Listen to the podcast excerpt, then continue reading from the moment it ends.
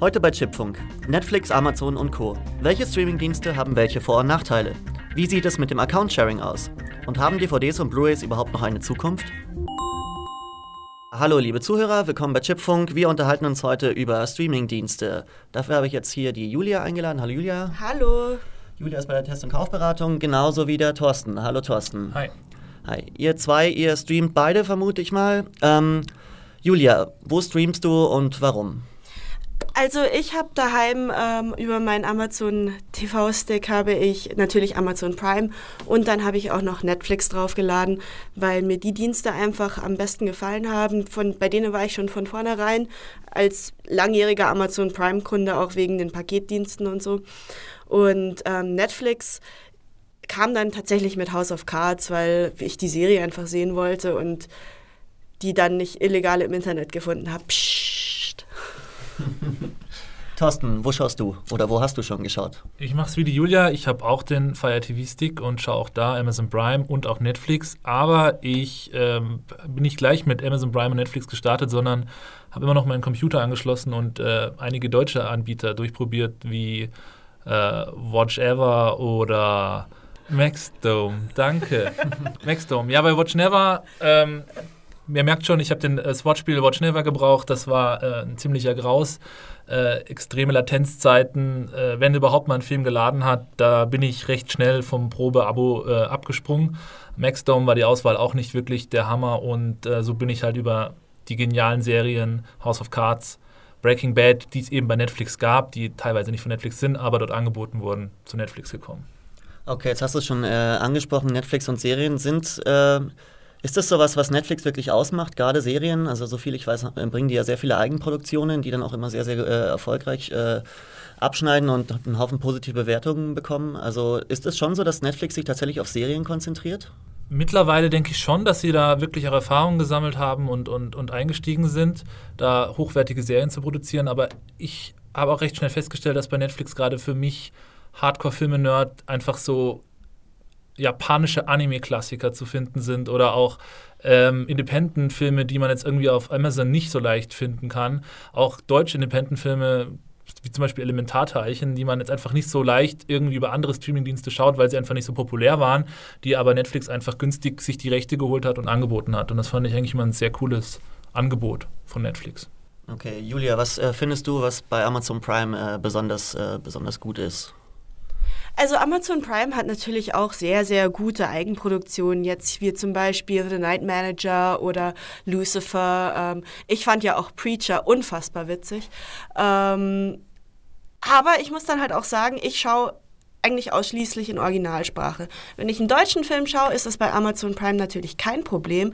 Aber gucke ich dann mal amerikanische Filme, möchte ich die natürlich auch, weil ich möchte nicht Nicolas Cage seine blöde deutsche Stimme hören oder noch schlimmer ist ja eigentlich John Travolta, ähm, dann möchte ich, dann möchte ich nicht die, die deutschen Synchronisationen hören.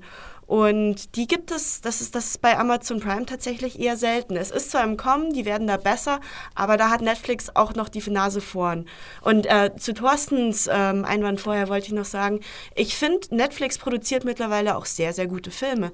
Also ähm, da gibt es ja diesen einen, da spielt Paul Rudd mit, ich habe jetzt vergessen, wie er heißt. Fundamentals of Caring.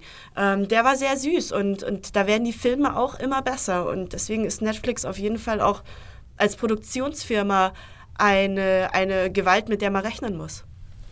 Nicht nur bei Filmen, ich finde auch Dokumentationen bei Netflix. Also bei Amazon bin ich mir gerade nicht so bewusst, ob die wirklich eigene Dokumentationen rausgebracht haben, aber zumindest Netflix des Chef Tables heißt es, glaube ich. Also ah, das ist super, das ja. hat richtig geile Bilder und das ist wirklich hochwertige, gute Dokumentation, finde ich, die auch teilweise einen anderen Dreh hat einfach, die einfach mal interessanter ist, das anzuschauen und nicht diesen 0815 N24 äh, Zweiten Weltkrieg Dokumentation. Ja. ja, die machen halt auch ganz tolle nischige Dokumentationen. Ähm, Hot Girls Wanted ist zum Beispiel Ja, eine Dokumentation über Prostitution oder ähm, dann ganz, ganz viele ganz tolle Musikdokumentationen wie äh, What Happened Miss Simone über Nina Simone oder ähm, eine Sharon Jones ähm, Dokumentation und ähm, eine Dokumentation über, über Hip-Hop in den 90er Jahren in New York. Da gibt es unfassbar viel, das sehr gut gemacht ist und deswegen ist Netflix auch wirklich, also ich schaue eigentlich auch lieber Netflix als Amazon Prime. Ich habe Prime halt, aber Netflix ist King. Okay, also wir sehen schon, äh, Amazon Prime Video und Netflix sind die beiden Dienste, die bei euch hoch im Kurs stehen und ähm, das ist auch allgemein so. Die beiden Dienste sind Marktführer, was äh, Streaming angeht. Ich glaube nicht nur in Deutschland, sondern sogar weltweit. Ähm, wie sieht es denn preislich aus? Könnt ihr da vielleicht unseren Zuhörern mal kurz einen Überblick geben? Ähm, Julia, was zahlst du im Monat für Amazon Prime? Also im, für Amazon Prime zahle ich halt natürlich die Grundgebühr, die ja jetzt teurer geworden ist, um die 70 Euro. Ähm, und bei Netflix zahle ich die 10 Euro im Monat. Also ich habe jetzt nicht extra das HD-Streaming, weil ich so einen alten Fernseher habe, da lohnt sich eh nicht. Ähm, und bei mir im Netflix-Account, da schauen tatsächlich fünf andere Leute mit. Ähm, also ich habe fünf andere Accounts angelegt, aber zwei können ja gleichzeitig gucken. Und äh, meine Eltern benutzen tatsächlich meinen Amazon Prime-Account mit, weil die gucken halt auch über ihren Fires TV-Stick und haben das nicht daheim.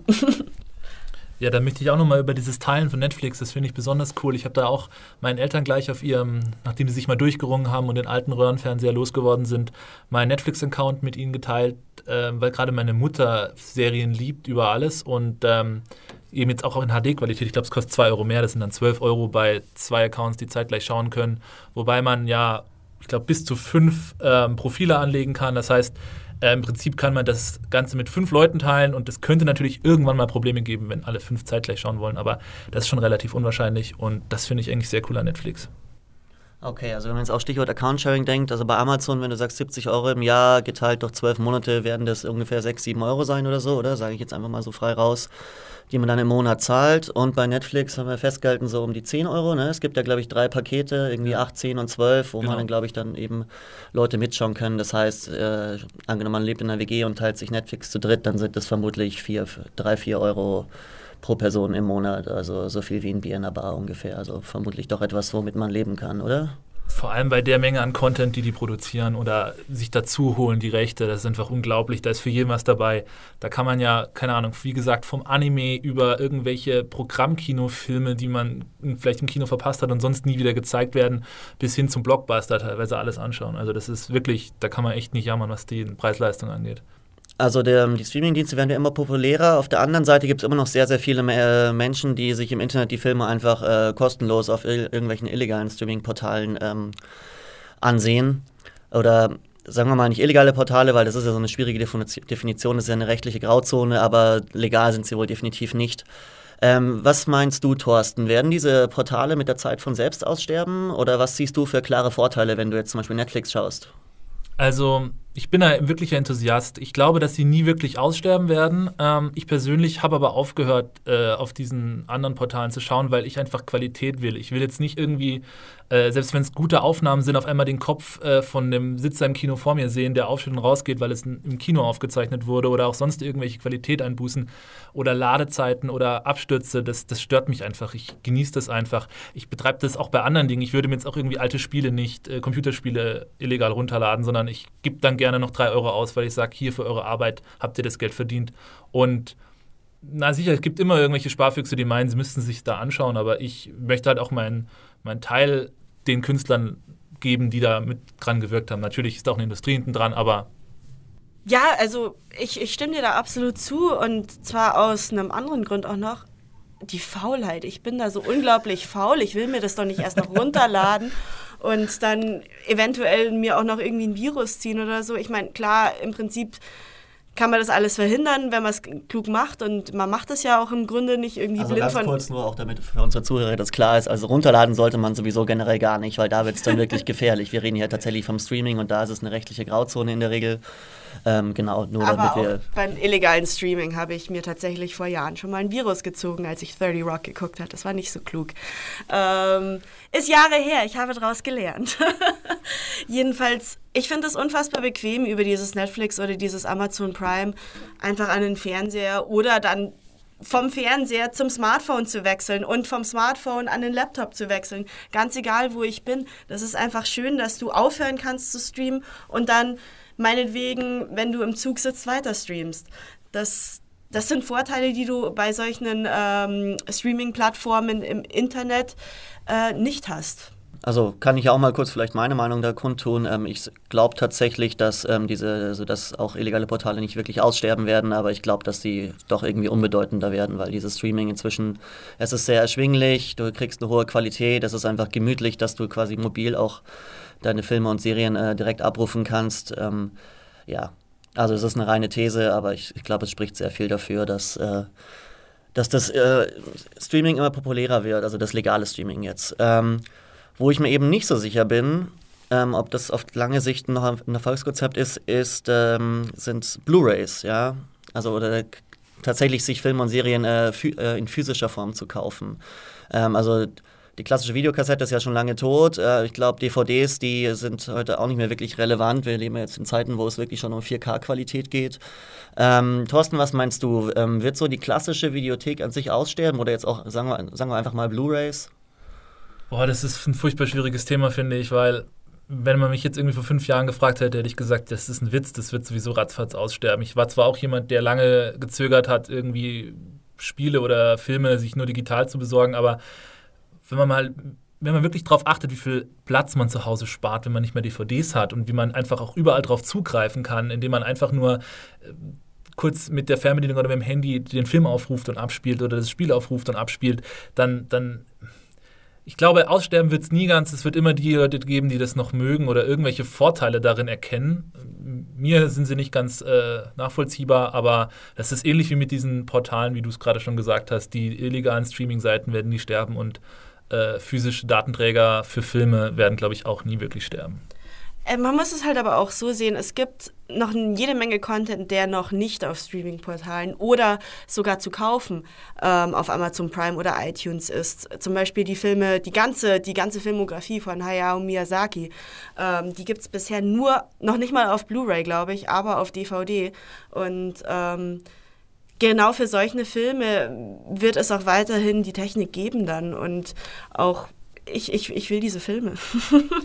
bin ganz bei dir. Das sind die einzigen DVDs, die ich besitze.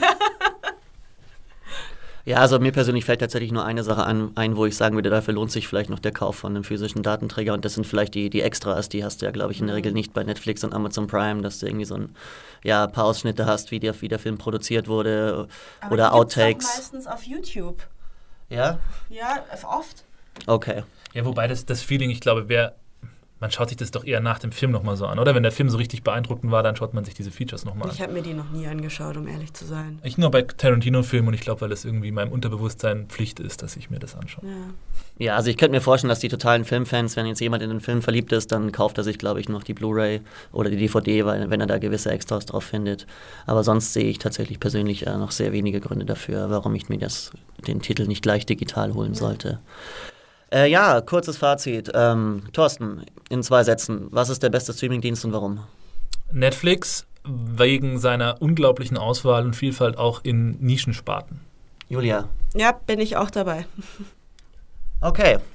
Gut, äh, ja, ich fasse mal zusammen. Also Netflix und Amazon Prime stehen offenbar am höchsten im Kurs ähm, auch eben hier bei meinen beiden Gästen. Preislich hält sich beides absolut im Rahmen. Also ähm, für Amazon Prime zahlt man so im Schnitt 6, 7 Euro oder 5, 6, 7 Euro im Monat. Bei Netflix hängt es davon ab, wie viele Leute tatsächlich da ähm, den Account mitteilen. Also es kann zwischen kann's in der Dreier-WG vermutlich werden es dann so ungefähr 4 Euro pro Person sein, die da ein User im Monat zahlt. Account-Sharing ist prinzipiell möglich und ähm, es ist besser als bei illegalen Portalen zu schauen, weil die Qualität wesentlich besser ist. Ähm, weil man nicht, nicht in Gefahr läuft, sich ein Virus einzufangen, weil man es überall abrufen kann, weil es eben sehr erschwinglich ist. Und die Blu-ray und die DVD, so klassische physische Medien, werden es vermutlich sehr, sehr schwer haben auf Dauer, aber ganz aussterben werden, werden sie wohl doch nicht.